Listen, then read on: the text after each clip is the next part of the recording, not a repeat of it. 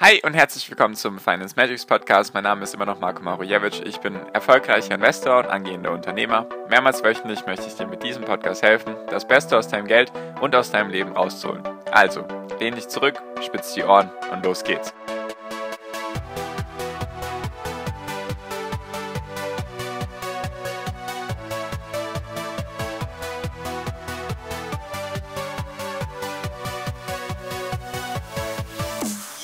Ich kann es kaum glauben, die Deutschen sind keine Börsenmuffel mehr. Was es damit auf sich hat, darum geht es in der heutigen Podcast-Folge. Hi und herzlich willkommen zum Finance Magics Podcast. Wir sind heute bei Folge 397 und ich konnte es nicht glauben, als ich diese Studie, diese Umfrage gesehen habe. Und zwar, die Deutschen werden so langsam von einer Nation, die fast gar nichts mit Börse zu tun haben möchte, zu einer Nation, die sich so langsam für Börse interessiert. Und darüber möchte ich heute mit dir reden. Also fangen wir auch direkt an. Und zwar hat der Zahlungsdienstleister Klarna, vielleicht kennt man ihn ja, vielleicht haben schon ein paar von euch den einfach benutzt, hat, so, hat eine Umfrage gemacht, ich glaube in zwölf verschiedenen Ländern mit 18.000 Menschen und so weiter in Bezug auf das ganze Thema investieren.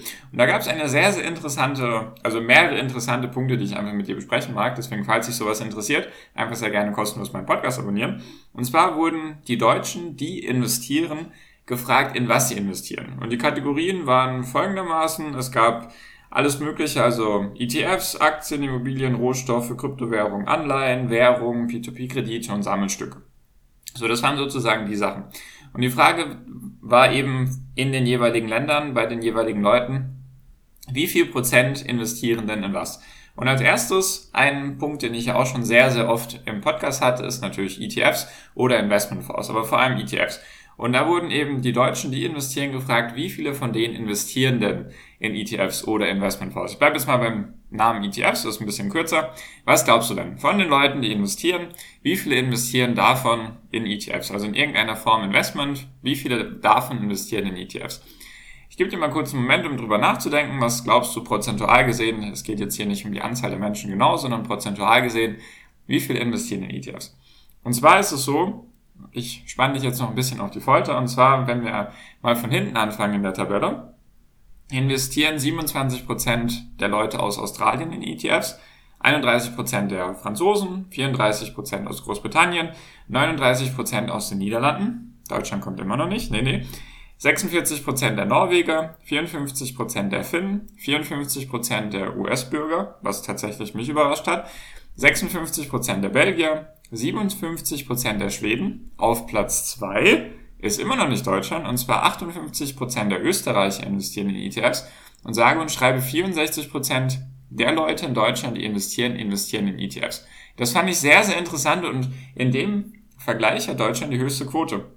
Deutschland ist auf Platz 1 eben im Zuge von diesen 11, 12 Nationen, die hier gefragt wurden. 64% der Deutschen investieren in ETFs, wenn sie investieren. So, und was auch interessant ist, ist wahrscheinlich klar, dass die Babyboomer, also die werden kategorisiert von 57 Jahre bis 75 Jahre und die Generation X von 51 bis 56 Jahre, die investieren natürlich am meisten, also prozentual gesehen von den, von dieser Generation. Die jüngere Generation, also die Millennials oder die Generation nach den Millennials, also von den 18 bis 24-Jährigen investieren insgesamt 26 Prozent. Nicht in ETFs, sondern insgesamt investieren 26 Prozent der Leute in Deutschland von 18 bis 24. Ist jetzt wahrscheinlich erstmal niedriger Wert oder klingt jetzt erstmal niedrig, jedoch muss man auch bedenken, wie viele Studenten da dabei sind oder Auszubildende und so weiter, ob die jetzt dann direkt an Investieren denken oder vielleicht einfach, ich weiß nicht, wie viele von meinen Zuhörern Studenten sind.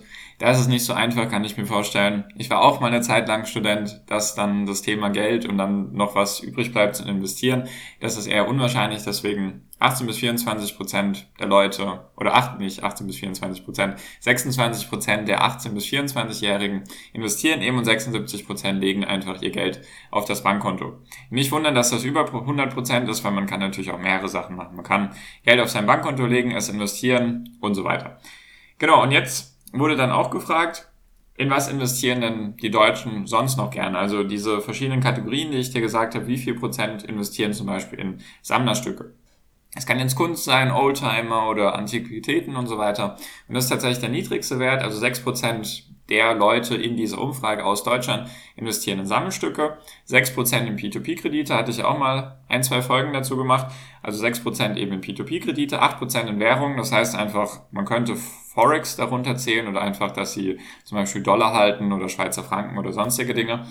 Dann Anleihen halten 12% der investierten Deutschen. Kryptowährungen, ich hatte tatsächlich gedacht, der Wert wäre noch ein bisschen höher, sind 14%.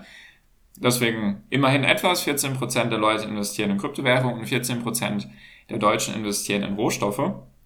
Auch eine interessante Sache. 17% der Deutschen investieren in Immobilien, also von dieser repräsentativen Umfragemenge hier 17% der Leute in Immobilien.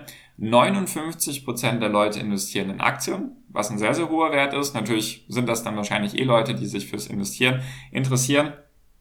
Und eben 64% der Leute investieren in ETFs ist auf jeden Fall mal sehr interessant, dass die Leute da was machen. Natürlich ist wahrscheinlich der Wert mit Bankkonto ist jetzt hier nicht aufgeführt, also die einfach nur ihr Geld auf die Seite packen, ist wahrscheinlich auch relativ hoch, wird wahrscheinlich auch über 50 Prozent sein. Nur ich will mich hier nicht beschweren, ich freue mich darüber, dass sich da so langsam was tut. Und was auch noch interessant ist, durch das ganze Thema Inflation und so weiter beschäftigen sich sehr, sehr viele Menschen eben mit ihren persönlichen Finanzen.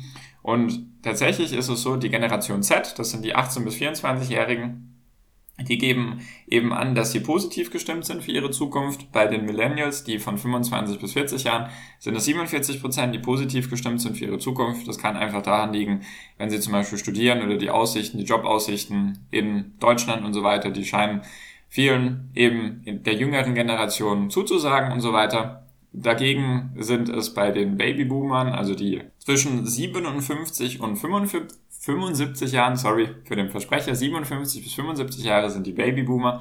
Die sehen ihre Zukunft eher pessimistisch. Kann man auch darüber reden, dass das wahrscheinlich immer so ist, dass die ältere, dass die ältere Generation immer ein bisschen pessimistischer ist und die jüngere Generation optimistisch. Ich glaube, das treibt dann auch die Welt voran, weil wäre es andersrum, wäre es auch irgendwie ein bisschen unsinnig. Deswegen ist meistens der Fall, jedoch trotzdem eine interessante interessanter Datenpunkt, und zwar 27% der Babyboomer gehen davon aus, dass sich ihre finanzielle Situation verschlechtern wird und nur 11% sind positiv eingestellt und eben bei der Generation Z von 18 bis 24 Jahre sind es 51% der Befragten. Und was auch noch ganz interessant ist, was dann aber aufzeigt, wie weit hinten dran Deutschland eigentlich noch ist. Und zwar ist es nämlich so, dass nur zwei Fünfte, also 40 Prozent aller deutschen Befragten angeben oder angegeben haben, dass sie ihr Geld anlegen. Dieser Wert ist tatsächlich noch ausbaufähig. Also 40 Prozent, zumindest in dieser Umfrage. Und diese Umfrage war von einem Finanzdienstleister. Also da werden wahrscheinlich auch ein paar Leute sein, die sich vielleicht ein bisschen mit ihren Finanzen beschäftigen. Da sind es eben nur 40 Prozent. Und 70 Prozent der Leute geben weiterhin an, dass sie einfach ihr Geld, also über alle Generationen verteilt, 70 Prozent immer noch ihr Geld auf dem Bankkonto lassen. Und zum Beispiel in Schweden wurde jetzt hier genannt, sind es zum Beispiel 56 Prozent der Befragten, die eben in Fonds, Aktien, Immobilien oder andere Anlageformen investieren. Das heißt also, Deutschland investiert, wenn Deutschland investiert, eben in ETFs, was auf jeden Fall eine gute Sache ist, oder Investmentfonds, oder wenn dann halt in Aktien noch, was auf jeden Fall ein guter Wert ist, also im Verhältnis zu den anderen Ländern ist das auf jeden Fall ein sehr, sehr hoher Wert ist ja auch gut, weil viele möchten sich vielleicht damit nicht beschäftigen oder sehen das Risiko. Und ich sag mal so, die deutsche Nationalität ist eher ein bisschen risikoscheu. Deswegen, wenn man da jetzt sein Risiko streut dann mit ETFs und da einfach groß diversifiziert, indem man so ein MSCI World kauft, macht das auf jeden Fall Sinn. Und tatsächlich sind die Deutschen immer noch ein bisschen hinten dran, eben, dass nur 40 Prozent der Leute in irgendeiner Form investieren, was ein bisschen schwer für mich vorzustellen ist, weil das heißt, dass mehr als jeder Zweite immer noch nicht investiert, also 60 Prozent immer noch nicht investieren. Deswegen habe ich auf jeden Fall noch einiges zu tun. Deswegen auch der Appell an dich, falls du investieren solltest, herzlichen Glückwunsch dazu, bist du auf jeden Fall auf einem guten Weg. Und falls du eben andere kennen solltest, die das auch mal tun sollten, obwohl sie wahrscheinlich irgendwelche Rücklagen haben, die sie auch für sich arbeiten lassen könnten, besonders jetzt mit dem Thema Inflation wird ja das Geld, was man einfach bunkert, immer weniger wert. Deswegen würde es mich freuen, wenn du denen diese Podcast-Folge sendest oder einfach mal meinen Podcast weiterleitest, damit wir da noch ein paar mehr Leute dahin bekommen, dass wir vielleicht 0,00001% der Deutschen noch zum Thema Investments kriegen und dann auch einfach ganz simpel in ETFs oder dann in Aktien und so weiter über Sparpläne. Wie ich jetzt in der Folge davor schon gesagt hatte, machen Sparpläne jetzt vor allem Sinn, weil viele Aktien auch gefallen sind, weil die Indizes gefallen sind und langfristig eben die Börsen steigen. Fand ich eben einen interessanten Wert. Kannst mir mal gerne kannst mich aber gerne wissen lassen in meiner WhatsApp-Gruppe, ob du eher zum Team ETFs oder eher zum Team Aktien gehörst oder beides. Ist eben der erste Link in der Podcast-Beschreibung. Kannst du gerne draufklicken und dich dann mit anderen austauschen, was die eben so halten, eher ETFs oder Aktien. Ich könnte mir vorstellen, dass viele von meinen Zuhörern beides machen. Es gibt sicherlich auch einige, die nur ETFs machen, einige, die nur Aktien machen. Jedoch auf jeden Fall, wenn du eins davon machst oder auch ein paar andere Sachen, Kryptowährungen, P2B-Kredite, Immobilien und so, dann bist du, denke ich, auf einem guten Weg. Deswegen wollte ich einfach mal mit dir teilen, fand ich einen interessanten Datenpunkt.